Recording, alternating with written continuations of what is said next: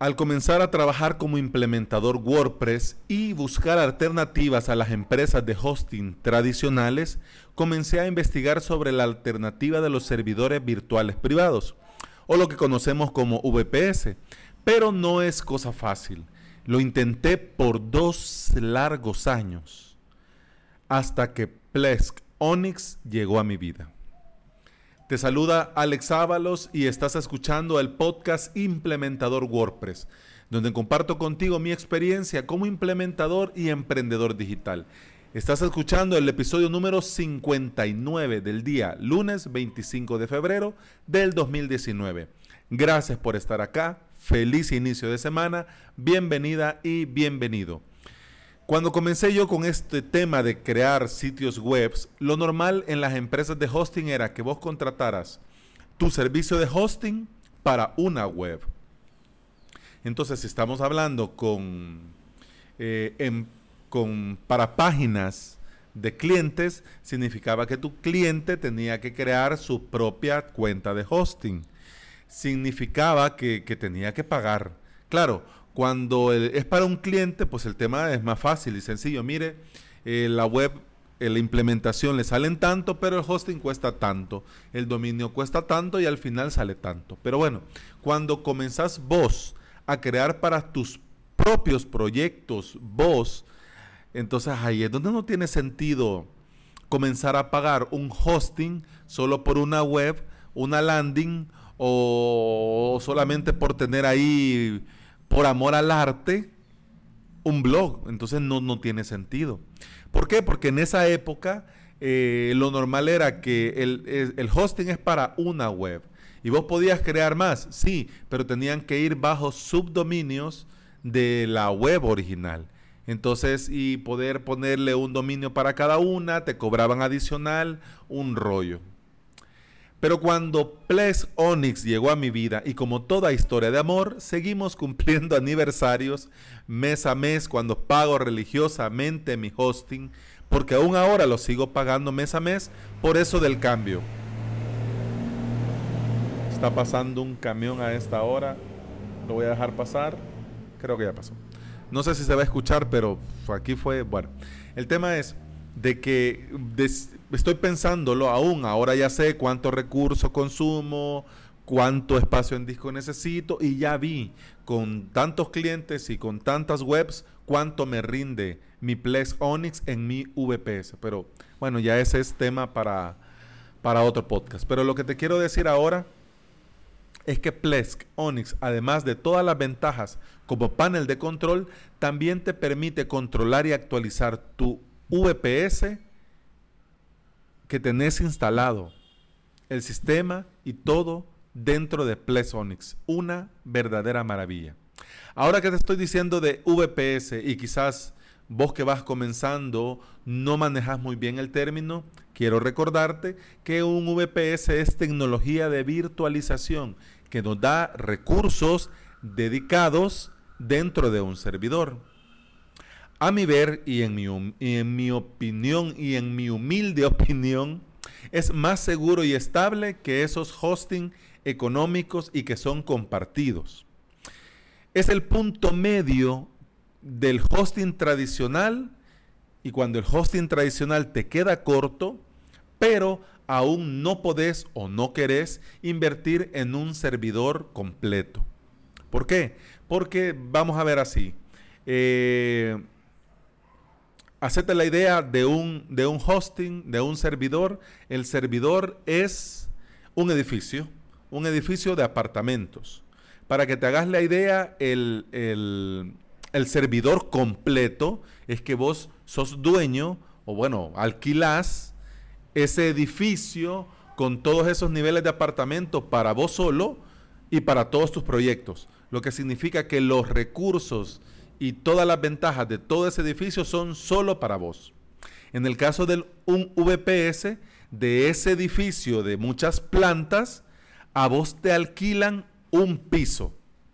Un piso completo es tuyo. Y ese piso completo con todos los recursos, con todas las ventajas y bien, ahí estás. Pero, pero ¿qué es lo que significa? Que además de tu piso, tu VPS, también hay otros vecinos, pero cada vecino está en su propio piso con su propio VPS. ¿Ok? Sí, todos tienen, comparten energía eléctrica, sí, todos comparten la misma red, sí, pero igual, cada quien en su piso. ¿Qué pasa con el hosting tradicional? Ese hosting económico que te dicen hosting compartido. ¿Qué es lo que pasa? Que en este edificio de apartamentos, en un solo apartamento, estás vos y 100 personas más, 200 personas más, compartiendo los recursos de ese piso. Entonces ahí es donde, bueno, tiene sentido para las empresas de hosting porque por eso te lo dan tan barato. Pero para vos como usuario, para tus clientes, en honor a la verdad, no es una alternativa viable. Salvo, y eso sí, excepciones ya de hosting especializado en WordPress. Eso es diferente y eso es harina de otro costal. Pero quedémonos con este ejemplo del edificio, con los pisos, Claro, alquilar todo el edificio, si lo vas a necesitar y tenés para pagarlo, pues qué bien. Pero bueno, y si no, pues alquilemos el piso, alquilemos el apartamento, entonces ya ahí está el VPS y ahí estás trabajando vos con el VPS. El hosting compartido yo no lo recomiendo, de hecho yo no lo uso y no lo recomiendo. Y a mis clientes cuando se van con la opción económica, eh, no, mejor no. Mejor un VPS con un Plex Onyx funcionando de maravilla y ahí puede poner su proyecto completo o varios proyectos ahí mismo, de, ya sea de él o de otro, pero igual. Todo se hace ahí. ¿Cuál es el tema con el VPS? El tema con el VPS para que te salga económico, porque hay un VPS gestionado, que significa que la empresa que te da el hosting la empresa se encarga de las actualizaciones, de la seguridad, de verificar los recursos, de hacerlo todo. Pero es más caro. Entonces, si no tenés o no podés invertir más, pero querés un VPS, la mejor alternativa es gestionártelo vos mismo. Pero ¿cuál es el detalle? Que esa gestión se hace por SSH, quiere decir chorro 1500 comandos de terminal de Linux, y no es fácil. Mis años probando y jugando con distribuciones de Linux a mí me ayudaron en esos dos años y pude hacerlo y aún ahora puedo hacerlo. Si lo necesito, lo hago.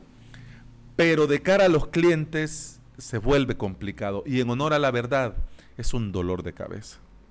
¿Por qué? Porque el tiempo que vas a invertir con estos comandos, aprendiéndote los comandos, la sintaxis, aquí, allá y esto y aquello, es tiempo que no estás invirtiendo en tu proyecto. Es tiempo que no estás invirtiendo en tus clientes. Entonces, mm, no lo vale. Por lo menos para mí. Ahora entremos al tema que da el título de este episodio. Health Monitor en Plex Onyx o, o, dicho bien y pronto, el, menos mal que lo había puesto en verde, el control de estado del servidor. Todo en Plex funciona muy bien, muy, muy bien. Dicho sea de paso, quiero hacer el disclaimer, a mí Plex Onyx no me paga ni un centavo por darles publicidad. Yo hablo y lo recomiendo siempre porque a mí me salva la vida todos los días porque uso Ples Onyx todos los días. Y no es broma, todos los días y a cada rato todos los días por tantas cosas que tengo que hacer. Pero Ples no solo funciona bien, sino que todo lo que se hace dentro de Ples se hace bien. O sea, es algo muy seguro y muy bien pensado. También, dicho sea de paso, hablando de los VPS, Ples Onyx no solo hace bien lo, que su, instalación y su trabajo como panel de control le demanda, sino que también me ayuda y te puede ayudar a actualizar y administrar tu propio sistema operativo de tu propio VPS. Así que yo desde Ples tengo al día y funcionando en óptimas condiciones el sistema operativo Linux que tiene mi servidor virtual privado, o sea, mi VPS, que a la misma vez también el mismo Plesonix te mantiene actualizado al día, él como, como panel de control, y además también me tiene al día y funcionando en óptimas condiciones todos mis sitios web, míos y de mis clientes. Así que no tengo nada más que decir, señoría. Yo debería de cobrarle a Plesonix por publicidad. Le voy a mandar un correo y le voy a decir este es mi podcast. Pero no. Yo lo hago porque a mí, como implementador, cuando iba comenzando, la mayor frustración es el hosting. Porque o invertís mucho de entrada o tenés que ir pagando mes a mes una gran cantidad de dinero. Y la verdad, cuando uno va comenzando y vas comenzando, como dicen, LIM, o sea, con lo mínimo para ver si funciona, entonces no te puedes dar el lujo de invertir 400 eh, dólares en SiteGround, que yo lo pensé, oh, yo me lo pensé, uy, pero 400 dólares en hosting, claro, eran como cuatro años de hosting, pero, mm, pero bueno. Te mencioné el control del estado del servidor. ¿Por qué? Porque Ples como panel de control tiene un maravilloso complemento que de entrada no venía instalado, pero lo podés en, las extensiones lo activas y ya está. Este complemento nos ayuda a verificar el estado de salud de nuestro servidor. Con este complemento vamos a tener nuestra instalación de Plesk en condiciones óptimas y vamos a poder dar seguimiento del uso de los recursos de nuestro propio VPS. Además, estos cambios se nos van a notificar como nosotros lo querramos, ya sea por correo electrónico o en el mismo panel de control de Plex. Yo lo tengo por, por correo electrónico a partir de amarillo. Ya te comento esto. ¿Por qué? Porque en el control del estado del servidor o el Health Monitor evalúan cinco categorías. Servicios, disco, memoria, CPU y red. Si te fijas, todo tiene que ver con Plex Onyx, pero también con el propio VPS, con los propios recursos del VPS, porque espacio en disco, memoria RAM, uso del CPU, estamos hablando del servidor. La red, estamos hablando con la red que se conecta al VPS. Y los servicios, ahí estamos hablando ya propiamente de Plesk. ¿Por qué? Porque está el uso de CPU que hace Apache, NJX, el servidor de correo, que yo no recomiendo usar servidor de correo, pero también eh, el uso del servidor MySQL, el propio uso que hace Plesk para funcionar, la memoria, por ejemplo, de Apache, eh, y etcétera, etcétera, etcétera. Lo normal, lo normal y como debería de ser es tener todo en verde. ¿Por qué? Porque si ya pasan los recursos, el uso de recursos a amarillo, significa que algo extraño está pasando. Entonces ya a este punto ya nosotros deberíamos de, eh, eh, ¿qué pasa ahí?